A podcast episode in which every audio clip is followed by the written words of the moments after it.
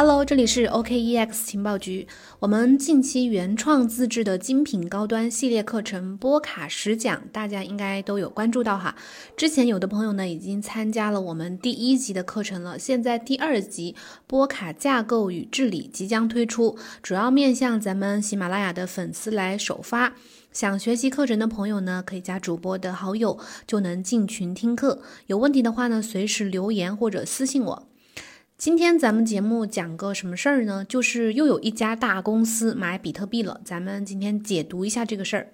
十二月十一日，根据《华尔街日报》的报道，美国万通人寿保险公司已经通过纽约数字投资集团为他们普通的保险账户购买了价值一亿美元的比特币，并且他们还收购了纽约数字投资集团价值五百万美元的股份。这件事情呢，引起了行业的高度关注。当保险行业开始布局比特币，这对比特币来说意味着什么呢？加密货币市场又会发生什么变化呢？这个万通啊，是美国五大寿险公司之一，是一家拥有五百万客户的美国共同人寿保险公司，管理着超过两千三百五十亿美元的保险账户。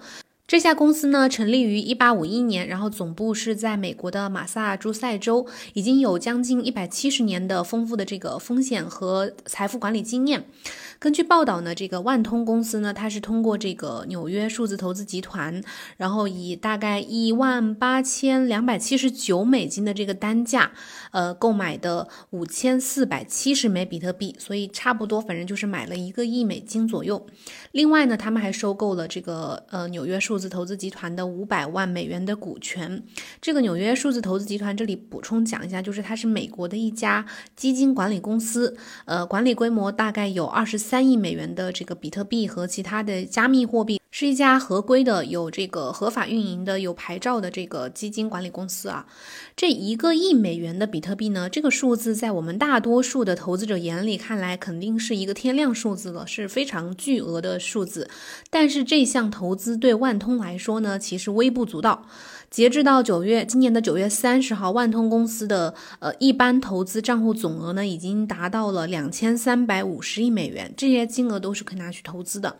那万通表示，他们这一次的比特币投资呢，其实是一种什么策略呢？就是为了想要利用新机遇，同时去呃保持他们投资的多元化，目的就是对他们日益数字化的世界的这个日益增长的经济情况来进行一个有效而有意义的评估。然后，这个纽约数字投资集团的创始人兼执行董事长罗斯，呃，史蒂文斯，他也表示说，其他一些渴望获得回报的这些保险公司呢，也在通过他们公司为他们的一般账户去购买比特币。然后他还补充说，最近因为这个利率呢一直徘徊在零附近，美元贬值，让比特币呢显得就更加的有吸引力。我们知道，从今年以来，在这个整个市场环境、这个疫情的冲击之下呢，全球经济陷入了低潮。那各种经济刺激措施之下，各国央行债务激增，法币就很多法币都贬值。那面临着全球经济的不确定性，呃，很多市场投资者呢就开始急迫的去寻求避险资产。除了黄金之外，比特币的突出表现呢，就让它成为了投资市场关注的一个焦点。今年以来，比特币的价格上涨幅度啊，已经超过了百分之一百七十六。所以，不管是和股市相比，还是和黄金相比呢，比特币的市场表现相对来说都更加的稳健，投资回报率呢也更加的突出。所以呢，在这场全球的大危机当中，传统金融市场呢开始把目光转移到比特币的原因主要有两点，其实。第一点就是去寻求对冲通胀、对冲风险的投资产品，同时又能让他们的投资组合多元化。然后第二点呢，就是呃，很多大公司、大机构会把比特币作为价值存储手段和资产储备策略的一部分。比如说之前我们节目当当中反复提到的这个 MicroStrategy 啊，还有 Square 这些大大量的这个上市公司。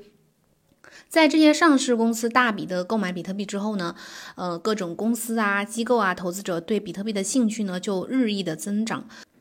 高盛前对冲基金经理，呃，也是这个 Real Vision 的创始人拉乌尔帕尔，他在上周就宣称说，比特币、以太坊和其他的加密货币呢，呃，具有这个从传统金融市场吸收数万亿美元的潜力。对于大投资者来说，比特币的一大亮点就是它有类似黄金的品质这个特点。呃，摩根大通的策略师叫尼古拉斯·潘尼吉尔佐格洛，他上周的时候发布的一份报告，就是评价这个事情，说未来几年比特币可能会削弱黄金作为投资工具的价值，因为现在很多机构投资者已经意识到了比特币和黄金具有相似的性质，比如说供应总量有限。然后像这个去中心化交易所叫 Tokenloan 的这个增长负责人叫卢卡斯黄，他之前对媒体也透露，就是表达他的观点，说传统的投资者购买的越多的话，比特币市场就越成熟，这就是我们现在所看到的一个趋势。那么在传统的资产面临不确定性的这个情况之下，大公司的买入呢，是比特币被证明它价值存储呃手段的这个最新的案例，最新的证明。万通的这一次布局的动作呢，一方面是对比特币的一次呃大肆的宣传，像就像是一次简单的嗯免费的广告，同时呢又标志着比特币的进一步发展的势头。因为我们知道今年二零二零年是机构采用比特币的非常标志性的一年，那如如今这个寿险公司的加入呢，延续了之前大公司和机构争相购买比特币的趋势，这一点呢似乎也。在为之后啊创造更多的这个机构来 form 进来的这个机会。就在前几天，这个摩根大通的分析策略师尼古拉斯他在报告当中就指出说，在未来几年，保险公司和养老基金对比特币的需求可能会增加，因为这次万通保险公司这笔一亿美元的投资，表明了这个对比特币的接纳呢，正在从之前的一些有钱的投资者呀，还有这个家族办公室啊，慢慢的蔓延到保险公司和养老基金这些呃团体。像这个万通的这一次比特币购买行为呢，就代表了机构投资者采用比特币的又一个里程碑。呃，我们可能可以看到，随着其他的保险公司和养老基金开始效仿万通，未来几年可能会出现一些潜在的需求。